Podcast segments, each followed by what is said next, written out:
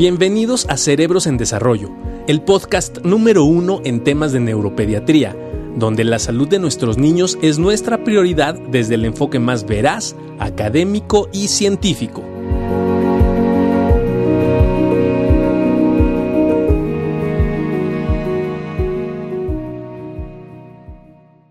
Master, ¿cómo estás? Ahí estoy, ahí estoy. ¿Cómo está? ¿Cómo está? Muy bien. ¿Y tú cómo estás? ¿Cómo estás? Bien. Seguramente tiene muchas preguntas por hacernos en este live especial. Pero fíjate que me hicieron un comentario, María, y es muy cierto. Y es que tenemos que hablar también de las características maravillosas de estos chavos, ¿no? Bueno, y decirles que estamos en Naranja porque se llama Cerebros Naranja, el grupo de padres de las bocas y grupo para que todos se puedan unir a Cerebros Naranja. Y bueno, tenemos que hablar de los fármacos, tenemos que hablar de los medicamentos y los tratamientos farmacológicos, ¿no? Porque esto, como que mucha gente cuando llega a la consulta te dice, doctor, pues si tiene TD está bien, pero no le quiero dar tratamientos por todos los mitos que existen alrededor de los tratamientos farmacológicos, Juan Carlos, que nos preguntaban mucho.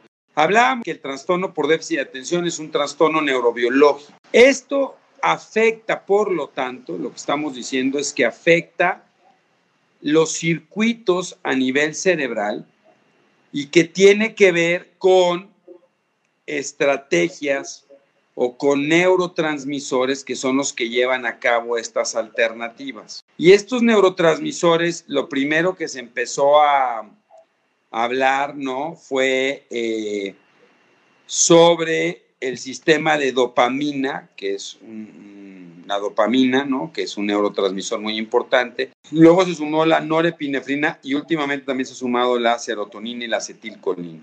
El tratamiento, siempre que hablamos del tratamiento, es muy importante decirles a los papás que el tratamiento es un tratamiento multimodal. Esto significa que es un tratamiento personalizado, donde no solo existen estrategias farmacológicas, sino existen otro tipo de tratamientos alternativos, como lo que decía María Teresa, que es la terapia con diferentes terapias, terapias con ácidos grasos y también neurofeedback y otras cosas. Yo sí quisiera empezar hablando de los farmacológicos porque hay muchas dudas sobre esto, Juan Carlos. Así es. ¿Qué tipos de o qué grupos de medicamentos existen para el tratamiento específico de los síntomas cardinales del trastorno por déficit de atención? Mm, sí, a ver, Doc, vamos, partiendo justo en el, en el, en el tratamiento de los síntomas eh, medulares de trastorno por déficit de atención, sin, sin tocar aún las comorbilidades, que eso lo haremos más adelante vamos a dividir eh, los tratamientos en dos grupos importantes o grandes. Los no estimulantes, los tratamientos no estimulantes eh, y los tratamientos estimulantes. Eh, los no estimulantes principalmente caracterizados por un tratamiento que se llama tomoxetina, un medicamento que se llama tomoxetina en diferentes gramajes para diferentes pesos en los pacientes. Y en los estimulantes, ¿no? El principal, el metilfenidato, como primera línea de tratamiento. Em, y algunos otros que ya desafortunadamente no se encuentran en el, en el, mercado y que, como, como dexanfetamina, que ha dejado de estar, o Vyvanse, que ha dejado de, estar en el, en el mercado desafortunadamente. Y bueno, metilfenidato se vuelve a posicionar no solamente como la primera línea, prácticamente como la única opción estimulante para eh, pacientes con trastorno por déficit de atención. Eh, partiendo de eso, Doc, las indicaciones, porque de repente dice, eh, bueno, ¿en qué caso se utiliza tomoxetina? ¿En qué caso este, utiliza metilfenidato? Eso depende de varias circunstancias, pero yo me atrevería a decir, principalmente depende de la valoración de su neurólogo eh, pediatra. Depende muchas veces también de las comorbilidades asociadas al niño, de la presentación de TDA que está, que está teniendo, ¿no? Y de muchas mm, situaciones asociadas que nosotros buscamos evitar como efectos adversos con los eh, tratamientos eh, para déficit de atención. Pero serían los dos grandes grupos. Eh, al momento de comprarlos, ¿cuál es la diferencia? Que los estimulantes requieren de receta, ¿no? Y la receta se queda en la farmacia. Y los no estimulantes, la receta pues no se queda en la farmacia, solamente se requiere para la prescripción. puede ser, y los mecanismos de acción, Doc, pueden ser similares, mas no exactamente iguales y muchas veces también los efectos adversos asociados a cada uno pueden variar de alguna eh, manera eh, importante. Sí, Yasmin, puede ser del neurólogo pediatra o del paidopsiquiatra, quienes son los médicos o del pediatra incluso. O del, o del pediatra también, que, que, son los médicos encargados de poder brindar la, la, atención en cuanto a tratamiento farmacológico, ¿no? Este, sobre todo al tratarse de medicamentos eh, controlados.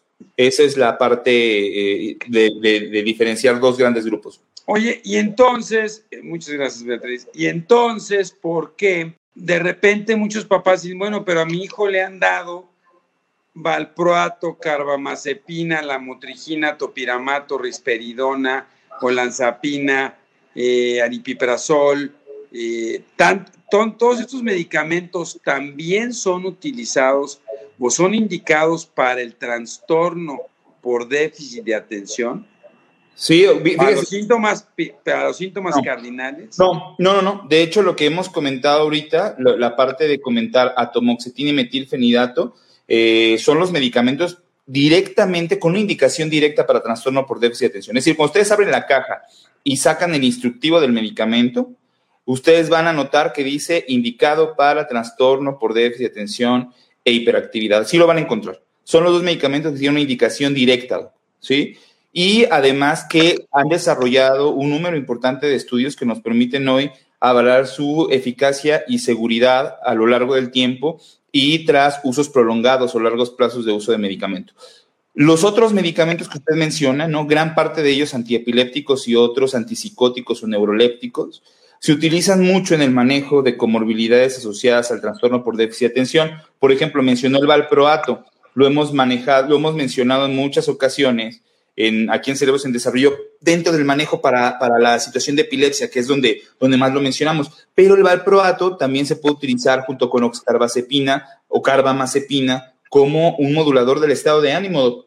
Y a veces pueden existir eh, o, existir la necesidad clínica de poder eh, establecer un tratamiento eh, que soporte o que maneje esas comorbilidades asociadas al déficit de atención y es donde podemos echar mano de este tipo de medicamentos que si bien tienen un uso más como antiepilépticos, Doc, es importante que la gente no se nos saque de onda que de repente, ¿y por qué mi hijo si tiene solamente estos fenómenos a lo mejor de de atención con algunas situaciones agregadas de conducta o bien cambios en el estado de ánimo, por qué le han mandado valproato, le han mandado oxcarbazepina o bien otro grupo de medicamentos bastante utilizado, Doc, que son los eh, neurolépticos o antipsicóticos, principalmente los atípicos, hablando de risperidona, hablando de aripiprazol, como probablemente eh, olanzapina, ketiapina, eh, bueno, podemos hablar de, diferentes medicamentos que se llegan a utilizar, pero que van indicados para el manejo de comorbilidades, no específicamente para los síntomas de trastorno por déficit de atención.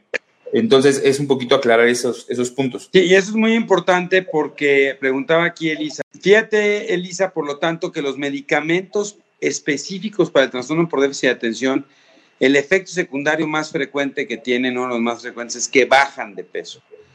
Estos medicamentos que hablaba Juan Carlos, que se utilizan para las comorbilidades, son los que suben de peso. Y es muy interesante porque de repente los papás hablan mucho, ¿no? Sobre es que a mi hijo le dieron tratamiento y se portó así, así. Es importante saber qué tratamiento le dieron para poder comparar los efectos que están teniendo, ¿no?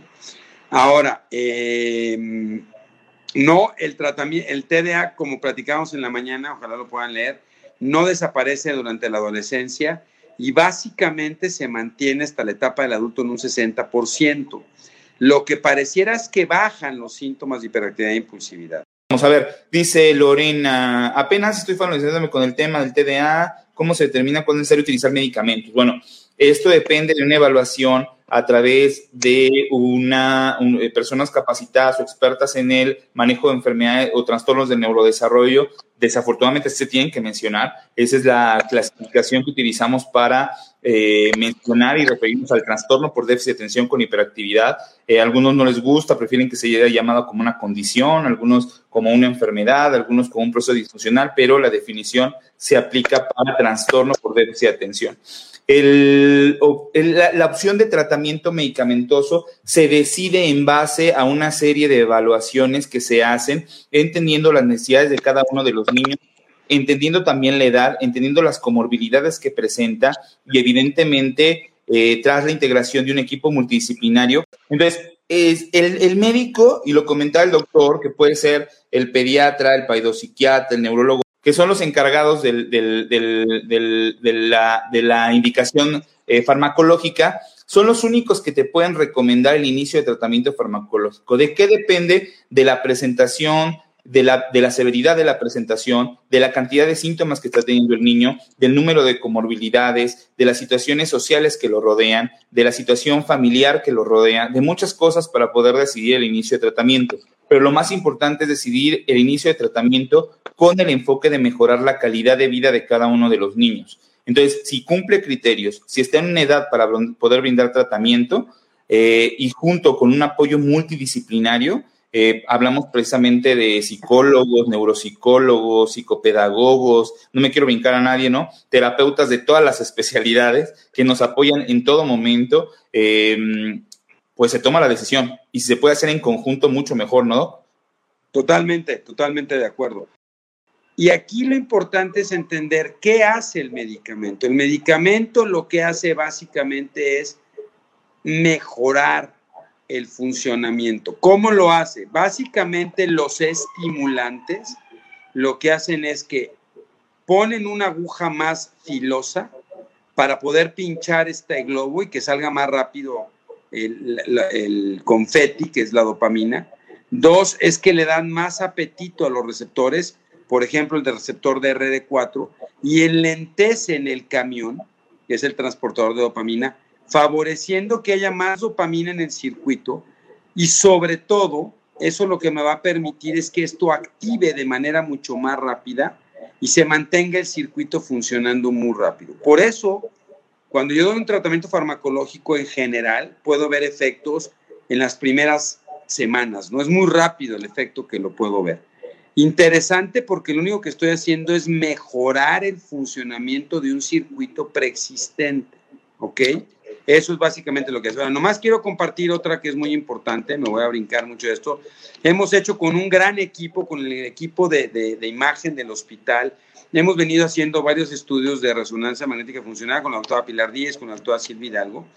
Y lo que les quiero decir, bueno, este es el libro que hicimos, compadre, sobre tractografía podemos medir esto y lo hacemos a través de esto que se llama tensor de difusión, que es un trabajo que hemos venido haciendo Juan Carlos y yo con Pili y con Silvia hace 10 años. Entonces, lo primero que describimos, y eso está escrito a nivel mundial, es que los chicos que tienen problemas de atención tienen una menor activación de este circuito. Entonces, si hay una diferencia biológica en cómo están funcionando y que explican los síntomas.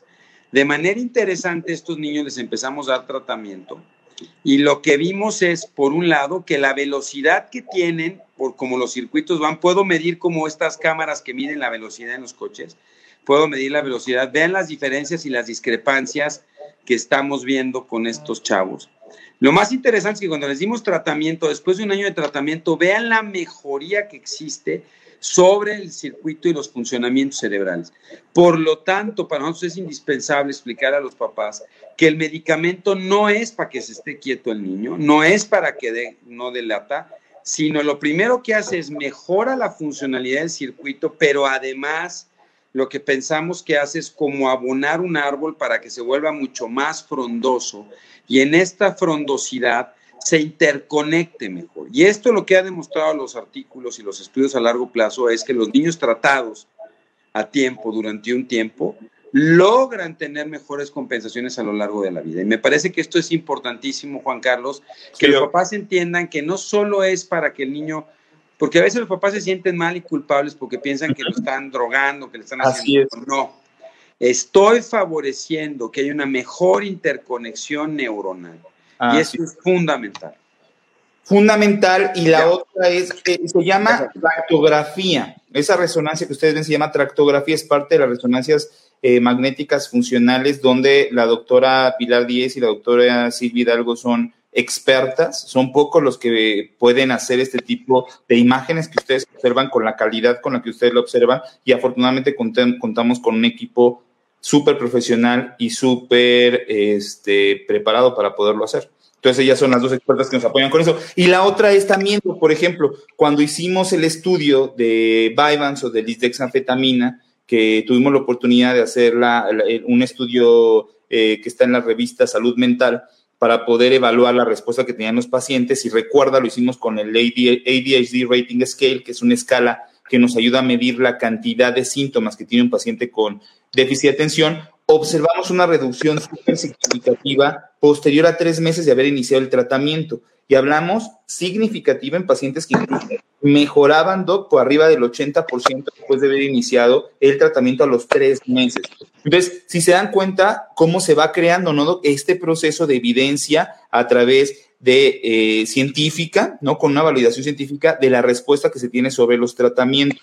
Entonces, em, bueno, te voy a decir una cosa, compadre. Demostramos que el medicamento no daña el cerebro, no mata neuronas, no disminuye, ah, por el contrario, mejora. Ahora, que son parte de las preguntas, ¿no? Sí, son muchas partes de las preguntas. Entonces, esta resonancia magnética funcional aún está en estudio, ya lo estamos haciendo en autismo, ya, lo estamos haciendo en problemas de lenguaje junto con Daniel, ¿no? Y ya tenemos publicado incluso algo de esto y vienen más publicaciones, ¿no? Ahora, lo importante entonces es entender cuando estoy haciendo esto, estoy favoreciendo esta integración. Desafortunadamente, dentro de las funciones ejecutivas hay múltiples áreas y no es selectivo, ¿no? Y para decir, si mi hijo tiene más un problema de inatención que de impulsividad, le toca este medicamento si tiene más impulsividad. No, todavía no se da. Hay una clínica en los Estados Unidos muy famosa, que no voy a decir el nombre, que te hacen un estudio y te pueden decir estas cosas. La verdad es que todavía no se hace eso, ¿no? Eh, y, se ha venido trabajando grupos muy grandes, pero lo importante es que los papás se sientan tranquilos desde el punto de vista que hay toda la evidencia para saber que no va a dañar a mi hijo, no va a destruirlo y lo está ayudando a conectarse mejor. Ahora, esto lo vimos al ICE por lo menos después de un año de tratamiento, por lo menos, por lo tanto, lo, más o menos el promedio de tratamiento viene de uno a dos años, no es de por vida el tratamiento. Y, depende de cada uno de los pacientes. El tiempo de tratamiento es individualizado. significa que puede haber niños que lo tomaron cuatro o cinco años, lo tomaron durante toda la primaria, niños que lo siguen tomando durante toda la vida. Eso también puede pasar, que, que no lo han dejado de tomar. ¿Por qué? Porque a lo mejor ya han hecho algunas pruebas donde se retira el medicamento, sin embargo, los síntomas no han remitido y se mantienen todavía presentes y se exacerban cuando el paciente deja de tomar el tratamiento porque aún lo requiere. Eh, recuerden que esta condición neurobiológica, como decía el doctor, para contestar otra de las preguntas, no se resuelve con el paso del tiempo. Antes se pensaba que esto podría suceder, que el déficit de atención podría mejorar conforme el niño crecía. Eh, hoy sabemos que no es así. Por ejemplo, existen algunos fenómenos de inatención, Doc, que no resuelven en toda la vida. Eso significa que si eres inatento y esos inatentos que son así súper inatentos, de hueso colorado, no se te va. La inatención logras mejor. Naranja, naranja, parece naranja cañón. Ah, eh, eh, eh, ¿Qué pasa? Por lo regular permaneces inatento a lo largo de la vida. Sin embargo, el uso de tratamientos y las intervenciones también no farmacológicas a través de terapia nos permiten lograr una mejor estructura, por ejemplo, de organización y de tiempos, para lograr que el paciente con inatención también mejore en estos procesos de aprendizaje a través de rutinas mucho mejor aplicadas y estandarizadas. Entonces, es muy importante el poder entender que cada caso es diferente y que de alguna manera también lo que ocurra como efecto en un niño de siete años, por ejemplo, como nos preguntan ahí, en otro niño puede no aparecer. Entonces, no podemos tampoco generalizar los efectos adversos. Por ejemplo, ahí nos dice, empezó con taquicardias muy fuertes. Y sí puede ser. O sea, sí puede ser que tras el inicio, principalmente el inicio de algún eh, tratamiento estimulante, eh, puedas presentar taquicardias, ¿no? Bueno, pero aquí lo importante, yo siempre les digo, es hay que dividir, bueno, yo como lo veo, hay que dividir entre lo que estoy buscando con el tratamiento y los efectos secundarios. Así es. Entonces, lo que yo estoy buscando, sí, las funciones ejecutivas me pueden dar que nada más sea inatento, que nada más hiperactivo impulsivo, que sea todo. El los medicamentos para TD se utilizan para todo eso. Ahora, el, la edad mínima recomendada a nivel internacional para esos tratamientos para TDA, cuatro años, en términos generales. Aunque se prefiere darlo más grande porque los preescolares son a veces muy sensibles a los efectos secundarios. Eh, y, el miedo del apetito que se dice por ahí, o sea, la parte del apetito es algo que decían, es que ¿por qué hablan? Todo el mundo habla de que enlentece el desarrollo, el, crecimiento, ¿no? Afecta el crecimiento. Y, y, qué es lo que ocurre, ¿no? Fíjese, de esta parte, Doc, este, qué importante es que creo que, no sé, a lo mejor eh, en, algunos pacientes puede hacer que el tratamiento estimulante realmente se refleje muchísimo en una pérdida de apetito de manera muy exagerada. Le puedo decir que hasta este momento, afortunadamente, digo, no tengo la misma experiencia en años que usted dando, dando el estimulante, pero a final de cuentas, creo que el retiro del, incluso me atrevo a decirlo, del fármaco estimulante, eh, así, es poco, es poco, es raro que se tenga que retirar por efectos adversos realmente severos. La verdad es que no ha pasado. Y segundo, a veces el retiro a veces es más por otras situaciones que no tienen que ver con, un efecto adverso como, como tal del medicamento y con otras cosas.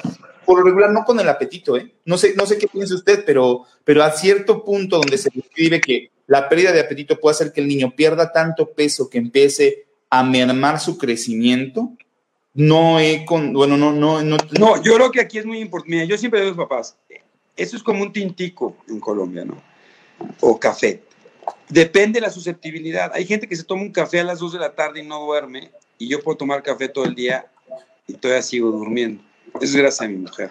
es maravilloso y me da Pero entonces, por eso hay que empezar con dosis bajas, porque cada quien puede tener una tolerancia diferente. Dos, Dentro del metilfenidato, eh, y por eso el metilfenidato de acción corta sigue, usando, sigue usándose tantísimo, ¿no? Porque al final es muy fácil empezar con dosis bajas y poder ir viendo y escalando de manera paulatina. Eh, ahora, Brenda, rápidamente, más para algunas preguntas antes que se me vayan. Brenda, no, estos cambios de la conectividad también se dan con terapias. Y eso lo demostró el doctor Eric Kandel, psiquiatra y uno de los premios Nobel de americanos, donde demostró que la psicoterapia, la terapia conductual también tienen cambios en estas situaciones, más son mucho más lentos. Por eso es importante cuando yo establezco un tratamiento, darme un tiempo y saber cada, cada tratamiento tiene un tiempo especial. El neurofeedback también tiene un efecto. Ahora, cuando Eunitairis, ¿no? Una vez que platicábamos con el doctor Cogill y con toda la gente de Eunitairis, Juan Carlos y yo, es muy interesante porque hagan de cuenta que hay algo que se llama el tamaño del efecto. El tamaño del efecto es qué tan eficaz es un tratamiento para funcionar en los síntomas pivotes. Aquí estamos hablando de síntomas pivotes. Inatención, hiperactividad impulsividad. Oiga, mi hijo no duerme, eso no es un síntoma pivote de TDA. Mi hijo tiene problemas de lectoescritura, eso no es un síntoma de pivote de TDA. ¿Ok? Eso es muy importante. ¿Para qué le estoy dando el tratamiento? Porque mi hijo es hiperactivo. Ok. Entonces, en esos síntomas pivote, los que han demostrado mayor efecto, y por eso son primera línea, son los estimulantes. Se va de 0 a 1 y los estimulantes tienen punto 9. Esto es, 9 de cada 10 niños responden. Con atomoxetina, 6.5 de cada 10 niños responden. Con neurofeedback, 5. Con omega 3, 4.5. Con estrategias conductuales, 5. Entonces, sí es muy importante medirlo. ¿Puedo empezar con tratamientos alternativos o con terapias antes de empezar fármaco? Definitivamente.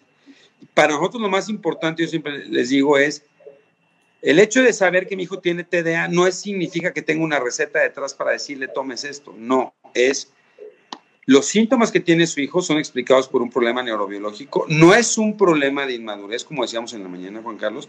Se tiene que tratar. Ahora, cuando tomo la diferencia. Y mira, esto es muy interesante, Verónica.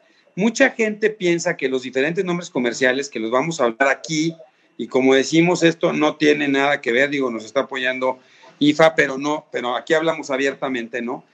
Entre Butronin, Tradea, Ritalin, Concerta, no es que uno sea más fuerte que otro, lo que cambia es el tiempo del efecto y lo que dura en el día.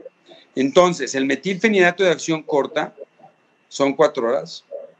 El metilfenidato de acción larga, los... Que son los de 10 miligramos, que son los de 10 miligramos. La acción son de 10 miligramos estos que son... Pueden partir de 10 miligramos. Exacto. La Ritalin, Butronin. Exacto. En México, por lo menos. En México. Luego están los de 8 horas, que es el Ritalin LA. Luego están los de liberación prolongada, que tienen como 10 horas. Luego está Concerta, que es un sistema diferente. No es lo mismo liberación prolongada que el sistema oro. Son dos sistemas totalmente diferentes. Así es. Entonces, no puedo intercambiar entre uno y otro, sí puedo probarlo. Y estaba Vyvanse o Vivance que duraba 14 horas. Entonces, dependiendo de lo que yo necesito, es lo que tengo que hacer. La tomoxetina tiene un efecto de 24 horas. Por lo tanto, a veces se puede empezar en la noche. Antes lo que hacíamos era empezarlo en la noche, Juan Carlos, porque creíamos que disminuía los efectos secundarios y una vez que alcanzaba la dosis, me iba en la mañana para que tuviera un efecto mayor. Esa es la idea de cambiarlo. sí, que, al final, que al final los efectos muy asociados a tomoxetina, por ejemplo, algunos efectos gastrointestinales con una sensación de malestar estomacal que en la noche se evitaban, ¿no? Se siguen evitando. A veces también lo que hacemos es lo iniciamos en la noche, vemos una adecuada tolerancia, una buena respuesta que no cause sueño y lo vamos pasando para la mañana sin problema. Como decía el doctor, por ejemplo, de atomoxetina, si bien su uso y es, un medicamento acumulativo, es decir, la atomoxetina se va tomando para que este efecto se vaya generando a través de un proceso de acumulación en sangre, si bien dura 24 horas, también no significa que 24 horas el paciente esté con todo el high del medicamento con su máxima potencia. Por ejemplo, la tomoxetina, lo que decía el doctor, a partir de que se da la dosis o la toma, a pesar de que dura 24 horas, tiene 10 horas de soporte en el sentido del mejor efecto que puede tener el medicamento durante ese momento. Usted dijo algo muy cierto para la gente que nos está preguntando. ¿Cómo decidimos el tipo de metilfenidato? Es a través de su liberación. ¿Cómo lo decidimos? Lo decidimos dependiendo de cada uno de los niños. No es lo mismo un niño que va a la escuela, a la primaria, eh, no es lo mismo un niño que va a la secundaria, y no es lo mismo que, un, niño, un niño que va a la secundaria y está preparando para el examen de preparatoria y entonces de alguna manera va ocho horas a la primaria, a la secundaria en la mañana y después toma un curso de dos o tres horas por la tarde o los sábados o los sábados y domingos, este, y además también toma alguna actividad física por la tarde, o en el caso de los eh, adolescentes o adultos jóvenes, que a lo mejor van en la escuela en la mañana y chambean por la tarde. Entonces, de alguna manera, el tratamiento se tiene que adaptar para las necesidades de cada uno de los pacientes. Entonces, así de importante es tener una adecuada evaluación que permita entonces el poder tomar esta decisión de cuál, eh, el tiempo, Jimena, ¿cuál es la diferencia? no, pero fíjate, aquí te voy a decir, Jimena, es muy importante porque el de liberación corta, dos cosas muy importantes porque hay muchas preguntas sobre esto. Uno es, los estimulantes no se metabolizan en hígado, no se metabolizan en riñón, no se metabolizan en médula ósea. Por lo tanto, no se afecta ni en su uso agudo ni en su uso crónico hígado, riñón ni médula ósea. Por lo tanto, no tengo que tomar estudios. El, efecto se, se, pierde, o sea, la mayor parte del efecto se cae después de las horas que tu médico te dice. Exacto. Entonces, es muy importante eso. Nélida, si yo tengo un si le estoy dando un medicamento que le dura cuatro horas, después le va a dar mucho apetito. Eso es muy normal. Ahora, fíjense lo que les voy a decir, que es muy importante. Entonces, para todos los que están tomando medicamento, no hay efectos crónicos en ese sentido con metilfenidato. Con atomoxetina se sabe que tiene metabolismo hepático, pero es un metabolismo bastante noble y en general tampoco hay efectos a largo plazo. Realmente los efectos a largo plazo que se tenía mucho miedo era sobre la talla final, pero en un estudio que pueden revisar que hizo el doctor Swanson, ¿no? Sí, sí, escuchaba, escuchaba a Darth Vader así. Darth Vader, aquí están, bueno, ya saben, yo, mira, ya saben que yo soy un mi Stormtrooper y mi Corona Trooper. Bueno, entonces lo importante es que estén seguros en ese sentido. Y los estudios a largo plazo no han demostrado fenómenos de adicción. Ahora, sí, aquí rapidísimo porque... A ver, yo quería, tocar algo rapidísimo porque creo que la mitad de las preguntas te dicen, ¿qué onda con la risperidona? ¿No? Este dice, ¿por qué, dice, la risperidona no le ha funcionado para la ansiedad? Dice, no le puede mandar otra cosa para la ansiedad. Y la realidad es que más bien lo que sería ideal es que le preguntaras a tu médico si está enviando la risperidona para el manejo realmente de un estado de ansiedad, porque es altamente probable que la indicación no sea esa. Y por supuesto que hay otros tratamientos para manejar la ansiedad en pacientes pediátricos. Entonces, de alguna manera, creo que siempre es importante, Doc, que los papás que nos están viendo siempre se atrevan a preguntar para qué es cada uno de los medicamentos. Ayer, eh, igual con algunos de los pacientes que ayer veía, me decía, es que le dimos esta dosis de le decía, ¿sabes qué? La dosis está un poco alta, ¿no? La dosis que le estaban dando está alta. Y me dices que no sabíamos que estaba alta. Le digo, bueno, no es que lo tengas que saber, eso le toca a tu médico. Pero la mayoría de los papás sí deberían buscar, por lo menos, cómo funciona el medicamento y la dosis recomendada para poderlo para poderlo utilizar como una situación importante o pedir a su médico que le envíe información a veces para poder este, soportar lo que, lo que está haciendo y entender para qué es enviado. Qué importante es eso, porque si tenemos una situación equivocada respecto a para qué estamos utilizando el medicamento, entonces la comunicación no es clara y de alguna manera esto puede fallar en el sentido de poder apoyar al niño, que debe ser lo más importante para eh, todos. Paola, sí, los efectos secundarios más frecuentes de los estimulantes es disminución del apetito o saciedad pronta. A veces los niños llegan a comer, toman dos o tres y ya dejan de comer. Eso se convierte en un problema, no aumentan, de, no aumentan el apetito. Ahora, otro efecto secundario infrecuente es la ansiedad. Pueden generar más ansiedad, se pueden estar mordiendo más las uñas. Ahí venía, ¿no? ¿Eh? Ahí lo preguntaba. Eh, pueden afectar durante el sueño, sí lo pueden hacer. Entonces, aquí es muy importante que lo vayamos haciendo. Ahora, eh, todos los medicamentos, aquí están preguntando sobre Pival, sobre la motrigina, sobre... Bueno, todos los medicamentos que, que utilicemos en pediatría, saliéndonos de, esta situación, cualquier medicamento puede producir efectos adversos, cualquier medicamento puede producir alergia. Entonces, el café produce efectos secundarios. Claro, cualquier situación que nos podamos comer, los alimentos producen algún efecto, incluso a nivel del sistema nervioso central, como el café, como, como, la, como las bebidas energetizantes o la situación de, de los refrescos de cola. Muchas cosas producen efectos. Ahora, aquí lo importante no es estigmatizar a los medicamentos por sus efectos adversos. Aquí lo importante es conocer los efectos que pueden ocurrir. ¿Por qué, porque podríamos hablar desde dolores de cabeza hasta situaciones de urticaria o situaciones mucho más graves, pero no se trata de esa situación cuando tú das un medicamento más que alertar a los papás de lo que de, con mayor frecuencia se ha llegado a observar. Porque si no, imagínense, pues prácticamente le tendría que desarrollar una serie de estudios donde dices, bueno, en un paciente de dos millones que lo han utilizado, ese paciente desarrolló un problema hepático, en uno de dos millones, pero la farmacéutica está obligada a colocarlo dentro de los efectos adversos que eh, podría provocar el medicamento. Entonces, de alguna manera, la parte de orientación de su médico tiene que ser en el sentido de lo más frecuente. Si se llega a presentar algo que los papás sospechen como un efecto adverso, se tiene que comunicar con su médico y decirle, ¿sabes qué? Oye, esto está relacionado realmente con el medicamento. Esto que está pasando realmente lo puede estar provocando el medicamento o definitivamente no no tiene una relación con el medicamento, puede estar pasando por otras circunstancias. Y entonces, qué importante no, es no estigmatizar, igual que como decimos, es que no le sirvió ese medicamento, le causó mucho temblor, le causó tal. A mí me contó mi vecino, mi prima, mi, mi sobrino, que era muy malo para su cabeza, ¿no? Y entonces no hay que dárselo por eso. Entonces, conocemos prácticamente, Doc, y lo decíamos en la mañana, la, prácticamente todos los efectos adversos que pueden venir asociados a estos medicamentos. Pero también conocemos el perfil de seguridad. Y con esa seguridad con la cual se conoce a través de estudios a largo plazo, podemos decirle, Doc, que prácticamente los estudios superan los 10 años de seguimiento con los medicamentos principalmente estimulantes. No hay seguimientos de 30 años. De metilfenidato. Fíjate, qué triste hubiera sido que mis papás nunca me hubieran puesto lentes pensando en que se me iba a caer y se me iba a encajar en el ojo, entonces a lo mejor te van a decir feo.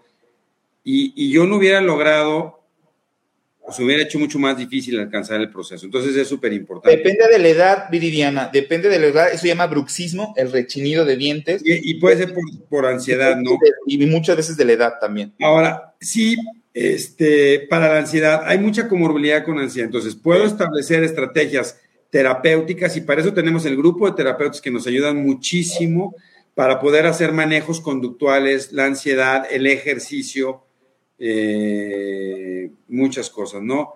Este, algo que hay que entender es que hasta el 15% de los pacientes con TDA tienen talla baja. Eso no depende de, los medicamentos, depende de este proceso. El trileptal no aumenta el apetito y es para una comorbilidad. Este, eh, para contrarrestar el efecto PAU, ahí sí se puede hacer, oye, le estoy dando metilfenidato y no está comiendo mi hijo. Hay muchas estrategias. Se puede suspender el fin de semana, cambiar. Si le estoy dando un estimulante de larga acción, se lo doy de corta acción y se lo divido. ¿Se puede suspender el fin de semana, Doc? ¿Eh? ¿Se puede suspender el fin de semana? Se puede suspender el fin de semana, definitivamente. El virus no sabemos, no parece que vaya a regresar a México este año. Probablemente el año que entra y les estaremos informando. Ahí sí, Néstor, sí, la dosis tiene que ver con el peso del niño, con la edad, con el peso del niño y con las comorbilidades que pudiera presentar y también con los síntomas relacionados a, trastorno por déficit de atención, con su severidad y ya lo decíamos, es adaptable a cada uno de los niños dependiendo de sus propias necesidades. Entonces, el medicamento es personalizado. Definitivamente, Yes, sí. Eh, mira qué bueno que les ha ido muy bien. ¿Se puede cambiar de medicamento a otro? Claro que sí. Hay que buscar la mejor opción farmacológica, definitivamente, adaptándola a cada una de las necesidades de sus hijos. ¿no? Sí, se puede cambiar. Claro que se puede cambiar. Este, y de hecho hay situaciones donde es necesario hacerlo también. Este, dice la risperidona. La risperidona puede cambiar cierto. Vamos a tener que hacer, vamos a tener que hacer un live de, de, de, risperidona. Comorbilidades, pero sí hay algunos efectos eh, endocrinológicos hormonales o asociados con, con los. No solo risperidona, pero por eso. Solo con risperidona, toda la familia de Metilfenidato y atomoxetina son muy seguros. En general no tiene esto, ¿no? Mira, ahí dice Beatriz, mi hijo lleva años tomando Concerta, no ha tenido ningún efecto secundario, al contrario, le cambió la vida. Y creo que es una, es una opinión muy, yo sí me atrevo a decir, generalizada de los papás respecto a un buen diagnóstico de déficit de atención con un buen tratamiento, ya sea únicamente farmacológico o bien en esta combinación de tratamiento farmacológico con intervenciones eh, terapéuticas que pudieran eh, prácticamente, como decía, cambiar la vida. Y la verdad es que no solamente es el cambio de vida para el niño, sino el cambio de vida para la familia naranja, que eso también para nosotros es el impacto más importante que puede llegar a ver tras el inicio de alguno de los, de los tratamientos, ¿no? Eh, mire. Con Vyvanse también hay efectos secundarios, lo que pasa es que tienen diferencias, pero ahorita pues no. Digo, Ahí en, también dice, en Latinoamérica, en Latinoamérica, por cierto, el próximo jueves voy a estar presentando los leaks de Sanfetamina en Paraguay. Ahí espero vernos en Paraguay, voy a hacer una presentación por allá este, es muy importante. Pero bueno, dice ahí. Eh, ahora, si es una, nomás espérame, sí. rapidísimo, es, esto es muy importante. Con los estimulantes yo espero ver respuesta en uno o dos semanas. Con atomoxetina espero ver resultados en seis a ocho semanas. El resultado de concerta después de algunos años es maravilloso si lo, si lo modificas a, a la edad y no Ahora, tiene. Fíjese, me dice, mi niño un año con metilfenidato, le, el efecto ha sido sorprendente y también le cambió la vida. Tengo 10 años buscando un medicamento, ninguno le ha funcionado, Alicia. Ojalá y puedas tener más bien una adecuada evaluación para saber si tu hijo requiere de los medicamentos que te han enviado. Eh, que eso también puede pasar, Doc, ¿no? Que de repente es, ¿sabes qué? Tengo dos años dándole tratamiento para eh, trastorno por déficit de atención y absolutamente no veo nada de mejoría. El niño sigue muy desafiante, sigue enojón, sigue, sigue, sigue tal, sigue tal, sigue tal, y de repente dice, pues lo que pasa es que no tiene trastorno por déficit de atención, por eso el tratamiento no, era el, el, adecuado. Ahora, si Alicia, si, si tu hijo tiene 10 años, le han dado varios fármacos y no está respondiendo, ojo, a lo mejor no tiene TDA. La, lo, los cambios de dosis, Nati, para todos los demás, no es porque estén haciendo adictos. Los medicamentos se calculan por miligramo de peso por día, de la niñez a la adultez. Si yo peso 80 kilos, tengo que tomar 80 miligramos de metilfenidato. Se tiene que ir ajustando a la dosis y eso tiene que ver con metabolismo de superficie corporal. Entonces eso es súper, súper No, importante. Luis, no es lo común que tenga 7 años y que no sepa leer, escribir y ya esté en tercero de primaria. No es lo común, Luis. Sí habrá que, que ver el caso. A ver, Doc, dice Jumper, efectos del medicamento Tradea, se lo mandaron a mi hijo de 8 años. Es metilfenidato. Y también ATR. Con, con, el maestro Benjamín Romero, mi maestro, un abrazo. Yes. Este, y entonces, definitivamente. Está el doctor, Karina, está el doctor Carlos Sánchez, Carlos Alberto Sánchez, ahí lo puedes encontrar en Cancún y en Playa del Carmen. Este, perfecto, conecta, conecta, dosis adecuada de conecta, dos tabletas al día. Dos tabletas al día dos tabletas al día, todos los días. Todos los días, y los omegas en general mejoran la atención, no mejoran la hiperactividad. ¿En qué horario se da el omega? Es interesante. Y eso del otro día se me había olvidado, pero ya me acordé. En una plática que di en Suecia alguna, hace algunos años, con esto que presentamos del, del, del artículo este, de omega, pareciera que el mejor horario es cuando tengo la comida más fuerte, porque la liberación de este, ya se me olvidó olvidar, compadre. Tengo que tomar omegas. De, los...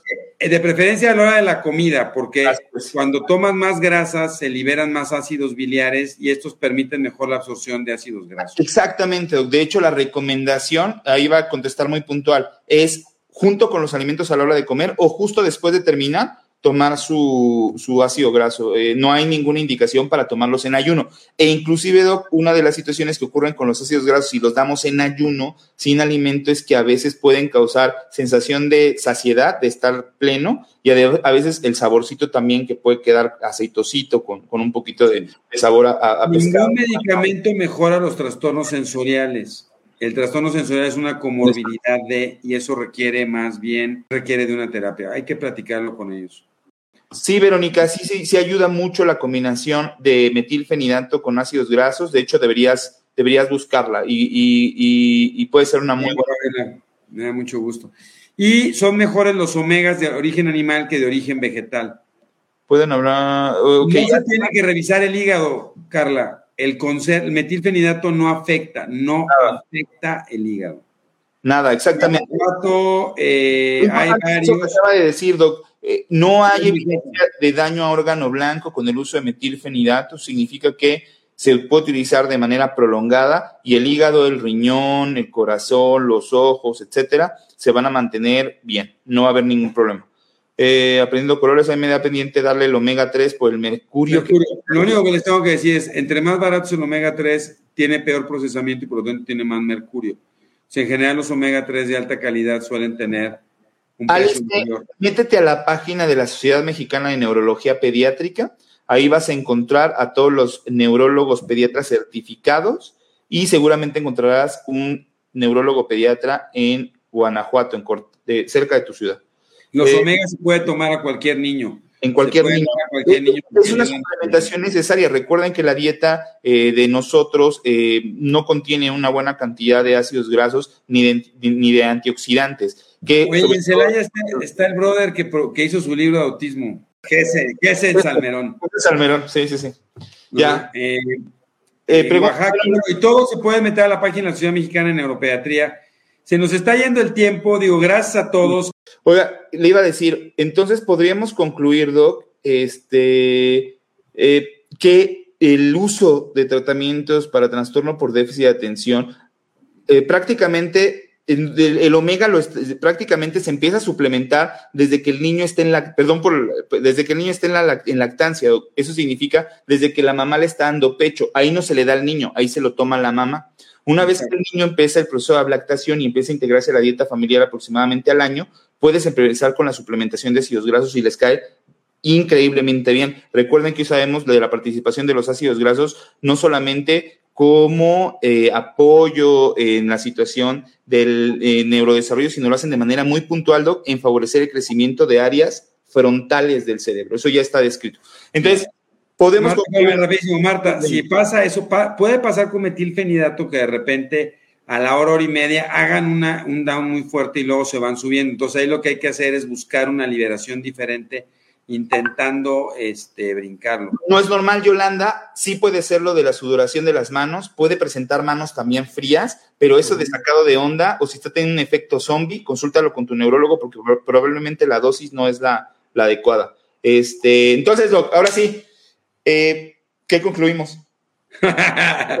no, yo lo que quisiera concluir y me voy a adelantar a ti es que primero es un honor trabajar con usted, maestro Juan Carlos Bernstein y tener estas pláticas. Muchas gracias a IFA, donde la salud mental es vital, por el apoyo que nos está dando. Que sepan que el tratamiento farmacológico es seguro, es eficaz, no es de por vida, no genera adicciones y no lesiona otros órganos.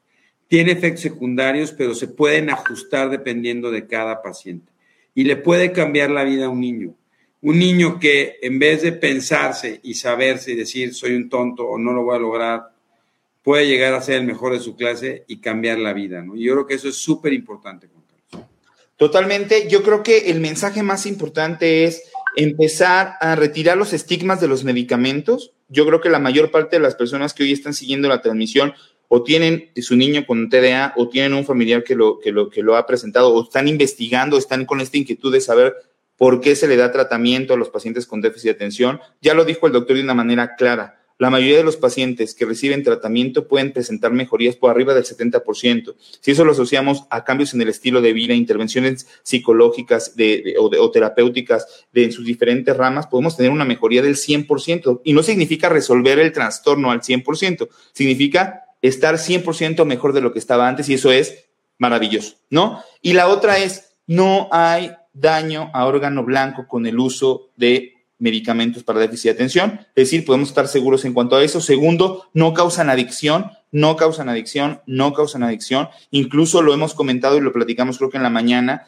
Existe un riesgo mucho más incrementado en aquellos pacientes con trastorno por déficit de atención que no reciben tratamiento y que se someten o están más propensos a comorbilidades como uso y abuso de sustancias en la etapa de la adultez. Entonces, es importante la identificación de síntomas de impulsividad, de hiperactividad y de inatención en un momento oportuno de la vida para brindar tratamiento. El tiempo de duración, Doc, se define en conjunto y conforme el niño vaya mejorando. la parte no hay estudios que me permitan saber en qué momento mejoró o no. La única manera de hacerlo es haciendo retos, que es suspendiendo el tratamiento y ver qué tanto ha mejorado. Eso se vuelve muy complicado y por eso es tan importante que haya una relación muy estrecha entre su médico y ustedes para ir midiendo el proceso. Sí pasa, sí mejoran, sí compensan. Y lo otro que es muy importante, Juan Carlos, y eso lo han demostrado los estudios, sobre todo el de MTA, que es un estudio que, que hicieron en Swanson, que hicieron en UCLA en Estados Unidos, que lleva 30 años casi, han demostrado que el tratamiento oportuno, por lo menos entre uno y dos años, ayuda muchísimo a mejorar el proceso de compensación a largo plazo y hacer adultos mucho más funcionales para que entonces puedan tener mejores patrones de crianza en sus hijos. Y eso significa... E incluso, ya para terminar, incluso las comorbilidades van más allá. A veces decimos, bueno, a lo mejor el uso y abuso de sustancia lo siento como algo muy, muy severo. Los intentos suicidas lo siento como algo muy severo. Lo siento como algo que realmente es como en niños que deben de tener síntomas muy, muy importantes, ¿no? Pero por ejemplo, hay estudios donde se ha demostrado un impacto realmente en el acceso a las universidades, por ejemplo, en pacientes con trastorno por déficit de atención que no lo logran hacer de manera adecuada o tienen que hacerlo tras varios intentos para lograrlo. Y segundo, en la etapa laboral, estudios que han comparado que un paciente con trastorno por déficit de atención no tratado, por lo regular, recibe una remuneración mucho menor que los pacientes con trastorno por déficit de atención que sí recibieron tratamiento. Es decir, también en la vida productiva a lo largo del tiempo se llega, llegan a impactarse. Mira, Claudia, qué maravilloso, ¿no? Gracias, doctor Barragán. El tratamiento funcionó con mi hijo y ya va a la universidad. Bien. Los niños con TDA son increíbles, tienen algunas situaciones maravillosas. A mí me encanta. Es más, en los impulsivos llegan a ser muy exitosos en la vida. ¿Por qué? Porque llegan a tomar decisiones que a veces otros no lo toman. Entonces, un impulsivo puede ser increíble. Nomás hay que ayudarlo a que llegue bien en ese momento de vida. Y este, y pues ya, muchas gracias a todos, la verdad, gracias a todos por estar aquí, ¿no? Por acompañarnos. Podemos quedar otra hora entera, pero hay que seguir trabajando. Este, y pues muchísimas gracias a todos. Cuídense, Carlos. Descansa. Feliz naranja. Nos vemos pronto. Bye bye.